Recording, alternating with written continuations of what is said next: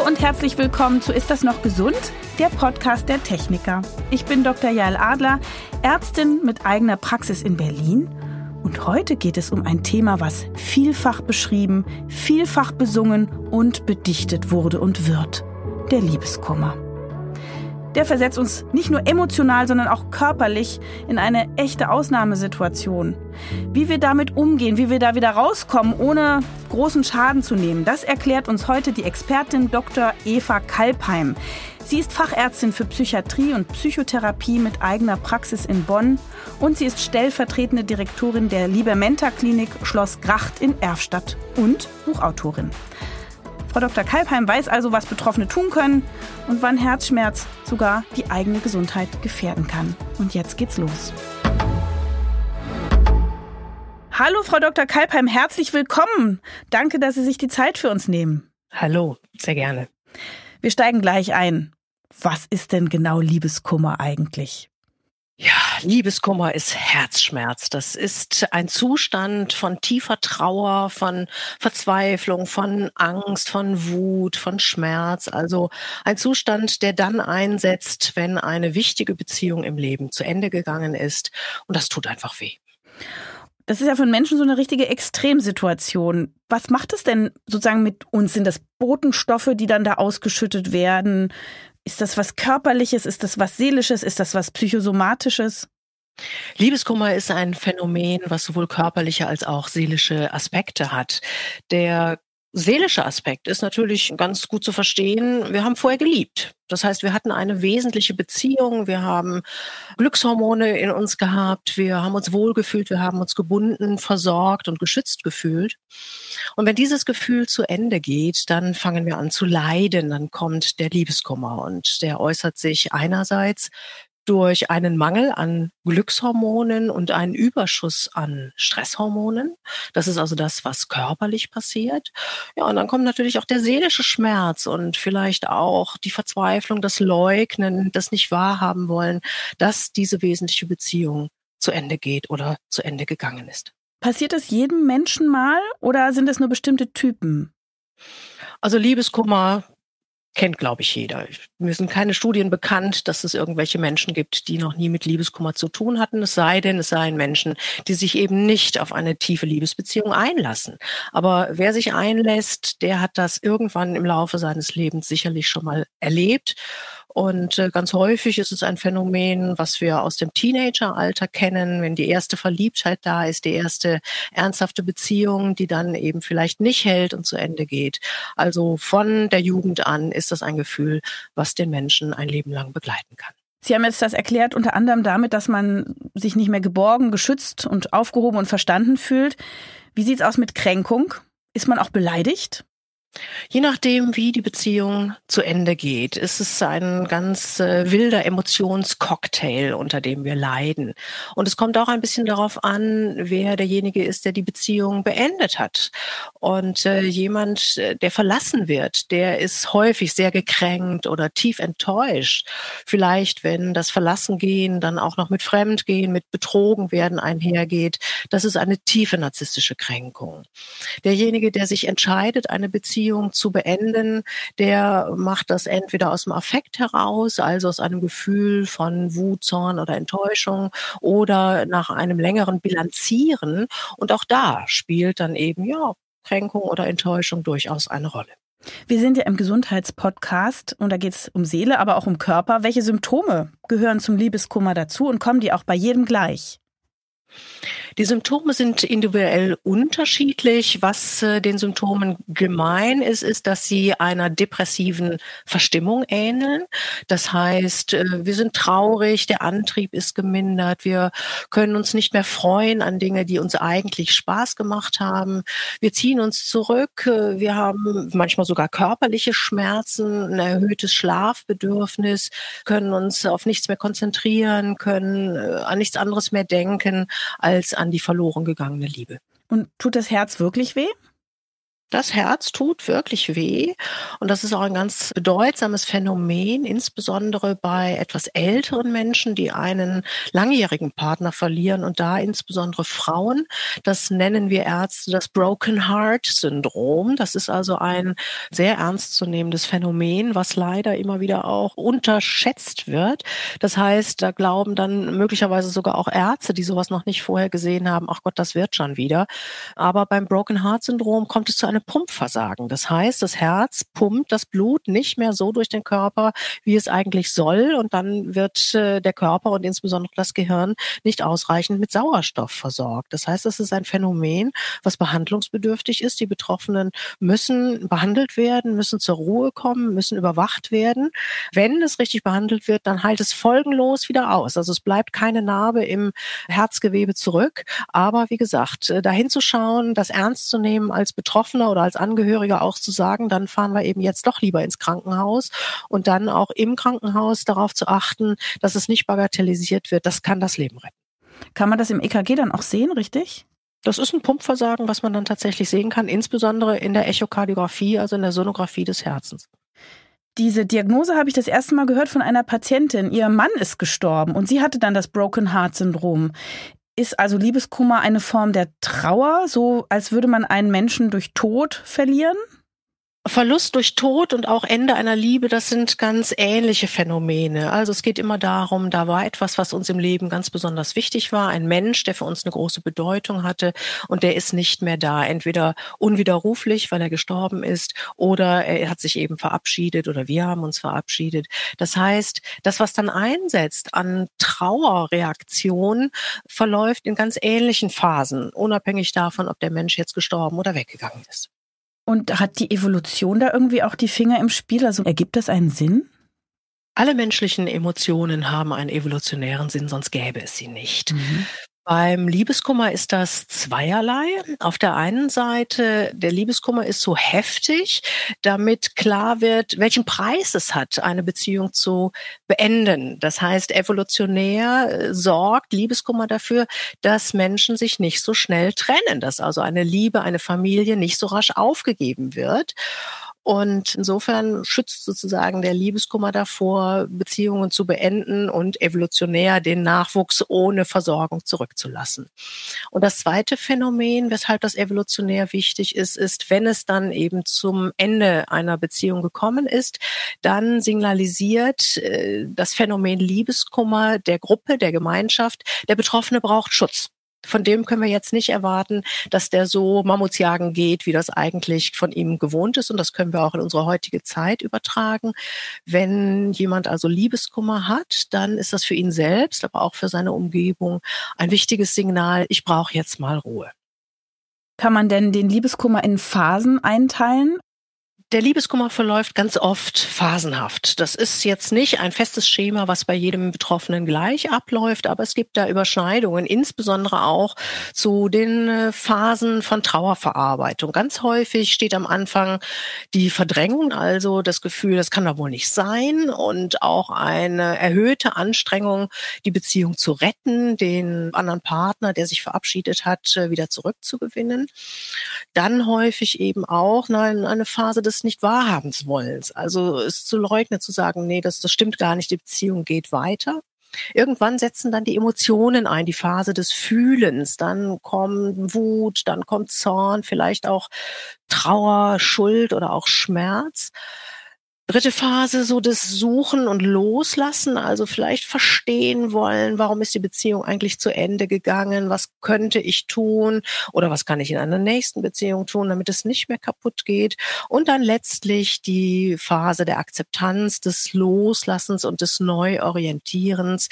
Also ein bisschen Ruhe kehrt ein, wir besinnen uns auf uns selbst, wir finden zu uns zurück und sind dann irgendwann auch wieder offen für eine neue Liebesbeziehung also Liebeskummer ist ja erstmal so, dass man das Gefühl hat, das wird nie wieder gut, das Leben ist zu Ende. Man kann sich gar nicht vorstellen, dass irgendwann wieder Zeit kommt und man jemand Neues attraktiv findet oder dass man sich neu verliebt.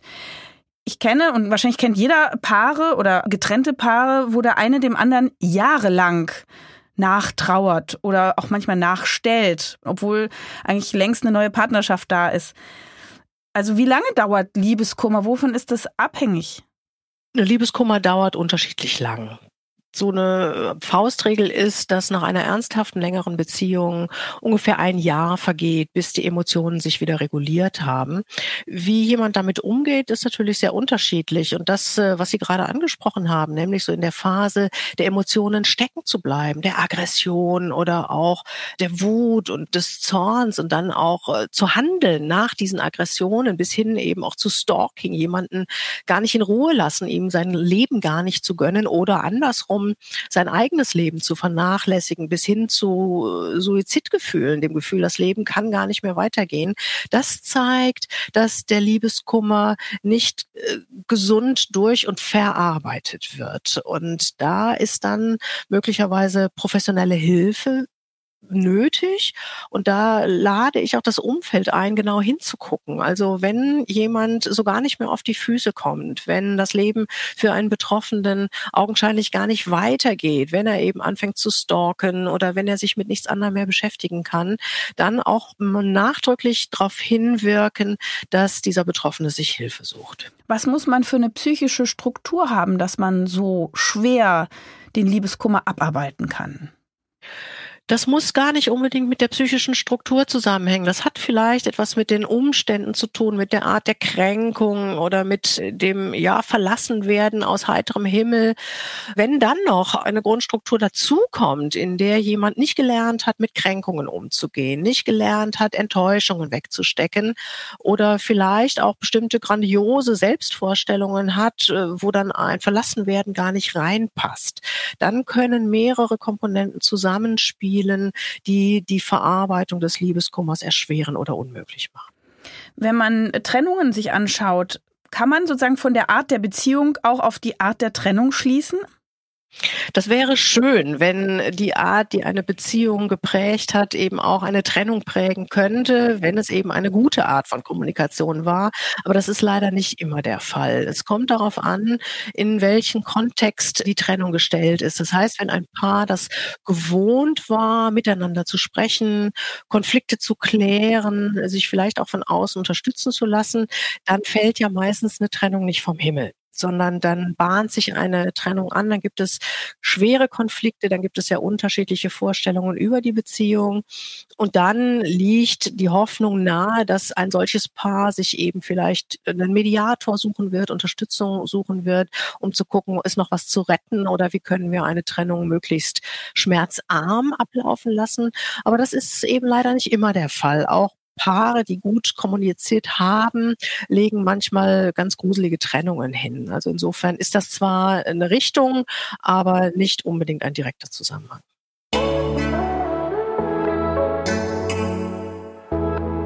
Die Techniker macht den Mythencheck. Mythos Nummer eins: Je enger die Beziehung, desto größer der Liebeskummer. Stimmt nicht unbedingt. Es gibt auch kurze, aber heftige Beziehungen, die ganz furchtbar wehtun oder lange, enge Beziehungen, wo eine Trennung dann ganz entspannt und äh, souverän vonstatten geht. Mhm. Mythos Nummer zwei. Frauen leiden stärker, Männer dafür länger stimmt nicht. Männer und Frauen leiden qualitativ und quantitativ individuell. Es ist aber unterschiedlich, wie sie damit umgehen. Frauen sprechen mehr und Männer neigen zum Aktionismus. Mythos Nummer drei. Selbstliebe ist die beste Medizin bei Liebeskummer. Stimmt, Selbstliebe, das sollte ganz oben stehen. Wenn jemand von Liebeskummer betroffen ist, wenn eine Beziehung zu Ende geht, dann heißt es besonders gut für sich sorgen. Also möglichst viel von dem tun, was gut tut. Das war der Mythencheck der Techniker. Gehen Männer und Frauen denn unterschiedlich mit Liebeskummer um? Die Art der Verarbeitung des Liebeskummers ist bei Männern und Frauen relativ unterschiedlich. Quantität und Qualität müssen sich gar nicht so unterscheiden. Also sowohl Männer als auch Frauen können ganz schwer und auch ganz lange unter Liebeskummer leiden. Frauen neigen dazu, mehr und intensiver über ihren Liebeskummer zu sprechen. Das heißt, sie kontaktieren ihre Freundinnen, sie bleiben mit der Familie in Kontakt, sie reden immer, immer wieder über ihre Kränkung, über ihre Enttäuschung, über ihren Schmerz und verarbeiten im Sprechen oder im Austausch, im getröstet werden den Liebeskummer. Viele Männer sind es nicht so gewohnt, über ihre Emotionen zu reden. Und gerade wenn es um eine Verletzung, eine Kränkung geht, dann fällt es vielen Männern schwer, ja, dieses Gefühl auch transparent zu machen mit Freunden, mit Verwandten oder gar mit professioneller Unterstützung eben darüber zu sprechen. Männer stürzen sich dann eher in die Aktion. Männer haben viel schneller auch wieder eine neue Beziehung und lassen sich weniger Zeit, eben auch die alte Beziehung zu verarbeiten. Haben Sie das Gefühl, Sie sind ja am Patienten, Ärztin arbeiten mit der Seele, dass das Thema Liebeskummer so ein bisschen bagatellisiert wird? Also nehmen wir das ernst genug? Ich glaube schon, dass der Liebeskummer, also das Ende von Beziehungen durchaus ernst genommen wird. Und nicht selten ist äh, der Verlust einer wesentlichen Liebesbeziehung ein Grund für Menschen, psychische, psychiatrische, psychotherapeutische Hilfe zu suchen. Im Umfeld ist es dann oft so, dass nach einigen Wochen oder wenigen Monaten die Betroffenen zu hören bekommen, jetzt muss aber mal gut sein. Na, also jetzt äh, nicht so ganz viel Akzeptanz für ein anhaltendes Gefühl von Liebeskummer, von Kränkung, von Schmerz besteht. Aber bagatellisiert, glaube ich, wird Liebeskummer auch deshalb nicht, weil wir ihn alle kennen, weil wir wissen, wie schlecht man sich damit fühlt. Ja, es wird ja auch viel besungen. Ich glaube, es ist das Thema Nummer eins ja. in äh, jeder Art von Liebeslyrik oder in, in Musik, also über die zerbrochene, die unerfüllte Liebe zu singen oder zu dichten. Also es ist schon ein sehr existenzielles Thema. Mhm. Passiert es oft, dass Leute dann so irgendwie abhärten und dann nie wieder lieben wollen oder können, weil sie so eine schlimme Erfahrung nicht nochmal machen wollen? Das ist ein ganz natürlicher Reflex zu sagen, nee, das will ich nicht mehr, da bin ich jetzt mit durch, das reicht. Das gehört so ein bisschen in die Phase des Suchens und Loslassens hinein, also sich wieder zu orientieren und zu gucken, was ist denn eigentlich bedeutungsvoll in meinem Leben? Ist eine Liebesbeziehung so unverzichtbar oder kann ich vielleicht auch ohne einen Partner, eine Partnerin glücklich sein? Und dann eben auch zu denken, das brauche ich erstmal nicht mehr. Warum nicht? Also sich auf sich zu konzentrieren, seinen Hobbys nachzugehen, Freundschaften zu pflegen, sich um die Familie zu kümmern. Das ist ganz wichtig, um wieder zu sich selbst zu finden. Wenn es auf eine dauerhafte Einstellung Beziehungen gegenüber hinausläuft, zu sagen, das kann mir gestohlen bleiben, das will ich nicht mehr wegen des Schmerzes, ist das ja doch durchaus auch ein Verlust an Lebensqualität. Denn Liebesbeziehungen machen ja einen wichtigen Teil unseres Lebens aus. Und sich das sozusagen selbst abzuschneiden, zu verbieten, ist irgendwo auch ein bisschen traurig. Wann soll man jetzt zur Ärztin, zum Arzt gehen? Also wann ist der Moment erreicht, wo ich jetzt vielleicht selber merke, uff, das ist jetzt nicht mehr normal oder nicht mehr gesund? Das ist eine Frage, die ist schwierig zu beantworten, weil sie eben sehr individuell zu beantworten ist. Wenn jemand das Gefühl hat, es bricht alles über mir zusammen, dann ist vielleicht schon in den ersten Tagen nach einer Trennung professionelle Hilfe ganz wichtig. Es gibt Menschen, die sind so verzweifelt, wenn eine Beziehung zu Ende geht, dass sie nicht mehr leben wollen. Die brauchen unbedingt Hilfe. Also da zu sagen, ach komm, hab dich nicht so, das geht schon wieder vorbei, mhm. das ist fahrlässig. In anderen Fällen, wenn jemand jemand merkt, Wochen, Monate gehen ins Land und ich krieg diesen Schmerz nicht verarbeitet, ich komme da nicht drüber weg und meine Umgebung äh, kann es auch nicht mehr hören oder kann mir auch nicht mehr helfen, dann sollte der Schritt eben doch auch naheliegen zu sagen, ich brauche Hilfe. Und das geht ja schon ganz niederschwellig. Wir haben in Deutschland die Telefonseelsorge, da kann man kostenlos anrufen, kann sich den Kummer von der Seele reden, bekommt auch qualifizierte Hilfe. Es gibt die Möglichkeit, sich bei seinem Hausarzt beraten zu lassen, äh, zu versuchen, einen Erstgesprächstermin beim Psychotherapeuten zu bekommen.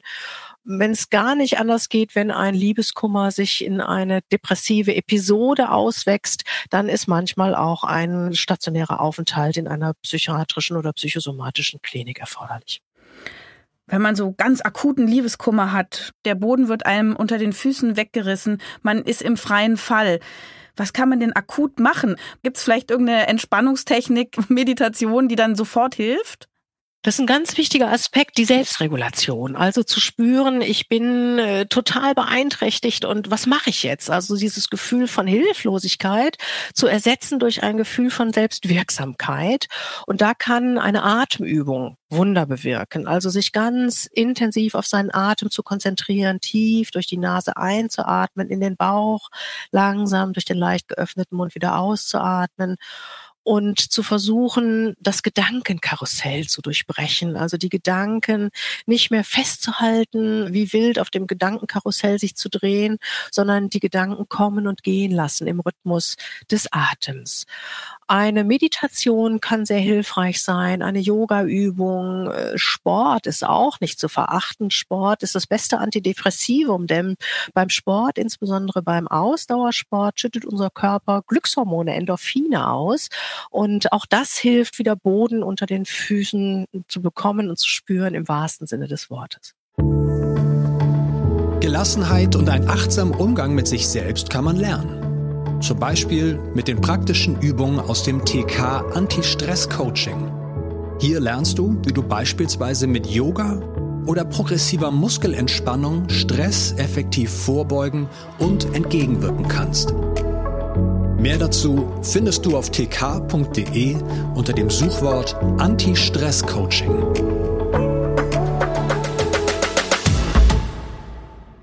Wie sieht's aus mit einer Affäre? Gleich mal jemanden antindern? Ja, sich selber auch wieder zu beweisen, Mensch, ich bin attraktiv und ich bin begehrt und äh, ich äh, finde neue Partnerinnen, neue Partner, das tut dem Selbstwert unheimlich gut. Und das äh, vielleicht nicht unbedingt jetzt als die wichtige neue nächste Beziehung zu sehen, sondern erstmal so als ein Trostpflaster. Das kann durchaus helfen, denn es zeigt ja die Kränkung durch das Scheitern einer Beziehung. Das ist eben etwas, was sich auf diese eine Beziehung bezog und nicht etwas, was unseren Selbstwert in Frage stellt. Was ist denn, wenn man sich aber gerade eben nicht attraktiv fühlt? Vielleicht hat man ja auch eine schwere Phase, vielleicht ist das ja auch einer der Gründe, warum es auseinandergegangen ist, oder zumindest hat man dann so Schuldgefühle. In der Phase von Suchen und Loslassen, in der Verarbeitung von Liebeskummer, da ist häufig auch die Frage ganz drängend, was ist eigentlich mit mir? Wie habe ich die Beziehung gestaltet? Wie habe ich mich selber in dieser Beziehung erlebt? Was möchte ich vielleicht in einer neuen Beziehung anders machen oder wie möchte ich selber anders sein? Wie möchte ich auch anders mit mir und dann mit jemand anders umgehen? Sich da durchaus zu überlegen, habe ich vielleicht zu viele Kompromisse gemacht oder habe ich über Dinge hinweggesehen, die mir eben doch wichtig sind? Habe ich meine Werte, meine Prioritäten vernachlässigt? Habe ich vielleicht Dinge auch verleugnet? Das hilft, eine Trennung besser zu verstehen verstehen und letztlich auch die eigene Persönlichkeit weiterzuentwickeln. Und ich glaube, das ist ein Aspekt, der ist in jedem Lebensalter ungeheuer wichtig, eben sich zu entfalten. Nach einer schlimmen Erfahrung fühlen wir uns ja wie zusammengefaltet. Und dann sich wieder zu entfalten, also auf sich selber zu besinnen, die eigenen Stärken zu pflegen, die eigenen Ressourcen zu nutzen, das ist ein ganz wirksamer und auch heilsamer Prozess. Die Verletzungen, die man so gesammelt hat, bleiben die für immer als Narbe oder verliert man die wieder? Unsere Seele vergisst letztlich gar nichts. Das heißt, alles, was wir seit unserer Kindheit vermutlich schon im Mutterleib erlebt haben, ist in uns eingeprägt und prägt uns als Persönlichkeit. Das, was eine akute äh, Kränkung, ein akuter Schmerz ist, das ist vergleichbar mit einer offenen Wunde, die nässt und blutet und tut weh und braucht Pflege. Infiziert sich. Infiziert sich manchmal auch, fängt an zu schweren. Sie reden mit der Dermatologin. Ich merke schon. Juckt. What? genau. Und aus dieser Phase, da braucht es eben besonders viel Pflege, damit die Wunde abheilen kann, damit sie gesund werden kann, damit da eine neue Haut drüber wachsen kann. So ähnlich ist das mit unserer Seele auch. Also eine seelische Wunde braucht Zeit, um verheilen zu können. Die braucht Pflege, die braucht äh, Achtsamkeit. Und das, was wir äh, dann psychotherapeutisch auch sehen, ist, dass die Verletzung irgendwann im biografischen Gedächtnis Gedächtnis abgelegt wird. Also ein Teil meiner Biografie, meiner Lebensgeschichte ist, aus der ich vielleicht was lernen kann, an die ich mich erinnere, die aber nicht mehr akut wirksam ist, deren Schmerz also nicht mehr akut da ist, sondern ich kann mich erinnern an diesen Schmerz, aber er ist vorbei. Es ist ja manchmal so in Beziehungen, da Sie haben das vorhin schon als Beispiel gebracht, da betrügt einer den anderen oder beide einander und dann kommt das irgendwie raus und das wäre ja ein Anlass zur Trennung, aber das wird ja gar nicht immer gemacht. Da ist vielleicht Familie oder andere Verbindlichkeiten. Das heißt, da tritt so eine Art Liebeskummer ein und man muss zusammenbleiben. Was macht das mit den Paaren? Diese Art von Kummer ist auch nicht zu unterschätzen, denn da geht es ja um enttäuschte Erwartungen. Da geht es ja darum, festzustellen, es ist eben doch nicht so perfekt, wie ich es gerne hätte oder wie ich es auch gedacht habe. Oder ich bin vielleicht auch nicht so perfekt, wie ich äh, in meinem Selbstbild bislang von mir auch gedacht habe. Und das dann als Lernchance zu nutzen, das braucht schon ein gutes Stück Arbeit an der Persönlichkeit, aber natürlich auch an der Beziehung. Es ist fatal, wenn es unter den Teppich gekehrt wird. Also weitermachen wie bisher, nicht drüber reden, so tun, als wäre nichts gewesen. Früher oder später schlägt einem das wieder ins Gesicht. Aber äh, so eine Kränkung zu nutzen, um sich besser kennenzulernen, um vielleicht auch die Beziehung auf neue Füße zu stellen und sich nochmal genau gemeinsam äh, zu überlegen, überlegen, was wollen wir denn eigentlich? Vereinbarungen zu treffen, über Ehrlichkeit zu sprechen, über unterschiedliche Bedürfnisse zu sprechen. Das kann eine Chance sein, weshalb Beziehungen nach einem Seitensprung vielleicht auch sogar tiefer oder tragbarer werden. Mhm. Sie haben auch Bücher geschrieben und ganz aktuell passend zum Thema, zwei will ich mal nennen, Gelassenheit, Lernen für Dummies und jetzt frisch Selbstfürsorge für Dummies. Was lernen denn Ihre Leser, Leserinnen aus diesen Büchern? Und natürlich, was kann man bei Ihnen in der Praxis auch lernen? Also was machen Sie als Ärztin? In meinen Ratgebern hebe ich darauf ab, dass jeder für sein eigenes Glück, für seine Lebensfreude selbst verantwortlich ist. Wir alle hätten das immer gerne, wenn sich die anderen ändern. Ne? Mein Chef oder mein Partner oder die Schwiegermutter, die sollen sich alle verändern, dann ist mein Leben schöner. Die sind ja auch schuld. Genau, die sind immer schuld, immer die anderen. Ne? Aber die Erfahrung zeigt ja, nee, also ich meine, ich ändere mich ja auch nicht, weil jemand anders das will, sondern nur, weil ich das selber will. Das heißt, das Einzige, was wir ändern können, ist uns selbst. Und da fange ich mal mit dem einen Thema an, was Sie genannt haben, die Gelassenheit. Ich glaube, Gelassenheit ist ein Prinzip, was uns wirklich hilft, gut durchs Leben zu kommen. Gelassenheit heißt ja loslassen können, Dinge und Menschen so sein lassen, wie sie eben sind. Nicht dran festhalten, nicht äh, sich an Erwartungen klammern, sondern zu sagen, es ist, wie es ist. Ich komme aus dem Rheinland, da gibt es das rheinische Grundgesetz. Es ist, wie es ist und hätten wir immer Jod gegangen. Ne? Also zu sagen, ja, es ist so, wie es ist und wenn ich es akzeptiere, dass es so ist, wie es ist, dann kann ich ja schauen, Will ich es ertragen? Will ich es verändern oder will ich mich entfernen? Love it, change it or leave it. Also Gelassenheit ist ein äh, ganz, ganz wirksames Prinzip, um gut mit schwierigen Situationen im Leben umzugehen, um auch besser mit Abschieden, mit Schmerz, mit Liebeskummer umgehen zu können. Und das zweite Prinzip, die Selbstfürsorge, das meint, sich um den wichtigsten Menschen in meinem Leben, nämlich mich selbst, zu kümmern. Mir also Zeit zu schenken, Fürsorge zu widmen, meine Bedürfnisse ernst zu nehmen, meine eigenen Prioritäten zu verfolgen und durchaus auch einen gesunden Egoismus an den Tag zu legen. Denn nur wer hat, kann geben und äh, wer sich gut um sich kümmert, kann sich auch gut um andere kümmern. Als Ärztin in der Praxis habe ich mit Menschen zu tun, die krankheitswertige Probleme haben. Das heißt, die eben depressive Störungen haben, die Anpassungsschwierigkeiten haben, die zu mir kommen kommen und die mit Bordmitteln ihre Probleme nicht mehr lösen können. Ich arbeite tiefenpsychologisch fundiert. Das heißt, mein Konzept von seelischer Gesundheit geht davon aus, dass wir in der Lage sind, Kompromisse zu schließen. Kompromisse zwischen unseren eigenen Bestrebungen und den äußeren Notwendigkeiten. Und wenn wir das nicht mehr hinkriegen, wenn unsere Seele zu viele faule Kompromisse schließt, dann werden wir krank. Dann versuche ich mit meinen Patienten gemeinsam gemeinsam herauszufinden, woher kommen denn diese faulen Kompromisse? Welche Prägungen trägt der Mensch in sich? Was sind Glaubenssätze aus der Erziehung?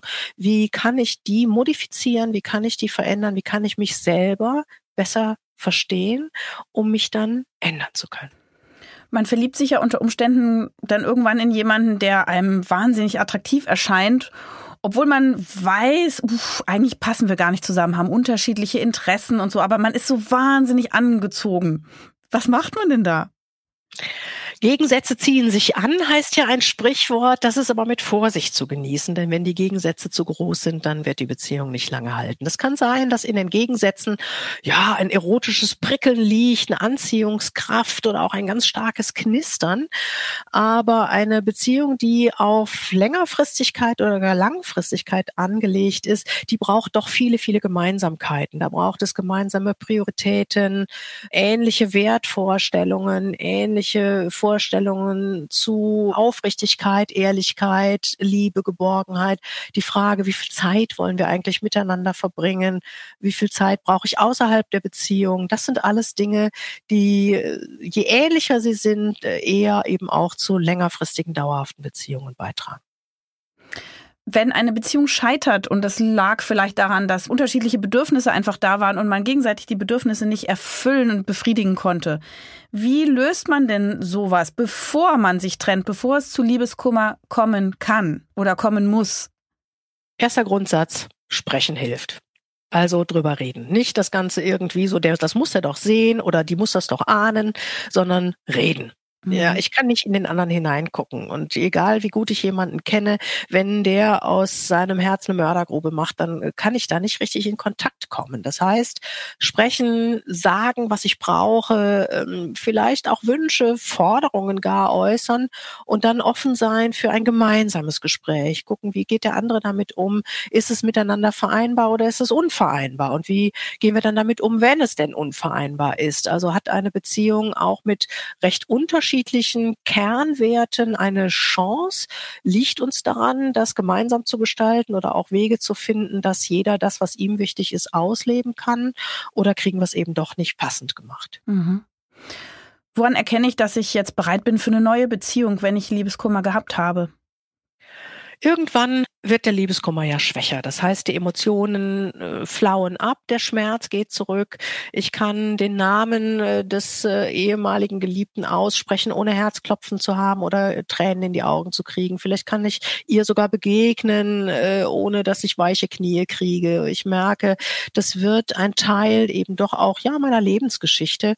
Und ich bin dann innerlich auch wieder bereit für einen Neuanfang, für eine neue Beziehung, äh, kann vielleicht ein bisschen was, was ich gelernt habe aus der alten Beziehung mit in eine neue Beziehung hineinnehmen. Idealerweise habe ich verstanden, warum die Beziehung nicht funktioniert hat und versuche es dann anders zu machen, spreche vielleicht klarer oder gucke auch genauer hin und freue mich dann eben auch wieder darauf, einen neuen Menschen kennenzulernen. Verlassen worden zu sein ist schmerzhaft aber sich von jemandem zu trennen ist jetzt auch nicht gerade schön. Gibt es ein paar Tipps, wie ich mich oder wie man sich besser trennt? Das ist eine ganz schwierige Frage, weil äh, die Trennungen sind so unterschiedlich, wie die Menschen eben auch sind. Und äh, grundsätzlich ist es schon so derjenige, der für sich selber die Entscheidung trifft, die Beziehung ist vorbei, ich will das nicht mehr, der ist in der stärkeren Position als derjenige, der die Beziehung aufrechterhalten will oder der von einer Trennung eben auch überrascht wird oder mit einem Trennungswunsch konfrontiert wird. Also insofern glaube ich, der wichtigste Punkt ist äh, Aufmerksamkeit, Achtsamkeit innerhalb der Beziehung Beziehung wach zu bleiben und äh, offen zu sein füreinander, nicht über Konflikte oder über Unklarheiten hinwegzugehen und zu sagen, ach Gott, das wird schon wieder, sondern genau hinzugucken, zu fragen, zu sprechen, sich Zeit zu nehmen füreinander. Und das wissen die meisten Menschen, wenn Kinder da sind, wenn viele gemeinsame Verpflichtungen da sind, wenn der berufliche Alltag unheimlich viel Zeit frisst, wenn vielleicht pflegebedürftige Angehörige da sind, dann ist das schwierig, auch als Paar sich Zeit zu nehmen, sich Zeit zu geben, miteinander Zeit zu verbringen. Aber ich glaube, das ist das Geheimnis von gelingenden Beziehungen, immer wieder auch als Paar füreinander, miteinander schöne Dinge zu erleben. Liebe Frau Dr. Kalpheim, vielen Dank für dieses aufschlussreiche Gespräch. Ich will zwar keinen Liebeskummer haben, aber ich weiß jetzt genau, wie ich damit umzugehen habe. Vielen Dank. Ich hoffe, die Hörerinnen und Hörer wissen jetzt auch besser Bescheid. Großartig, wie man psychologische Themen, die so ein bisschen diffus sind, so klar in Worte packen kann, wie Sie das jetzt gemacht haben. Sehr gerne. Das war's für heute und bald erscheint schon die nächste Folge von Ist das noch gesund? Und vielleicht habt ihr bis dahin ein paar Minuten Zeit, uns in eurer Podcast-App zu bewerten. Wir freuen uns sehr, wenn ihr uns eure Fragen schickt, Kritik, Themenvorschläge und das sehr gerne an podcast.tk.de oder nutzt die Social-Media-Kanäle der Techniker. Ich sage danke fürs Zuhören und bis zum nächsten Mal. Eure Jael Adler. Tschüss.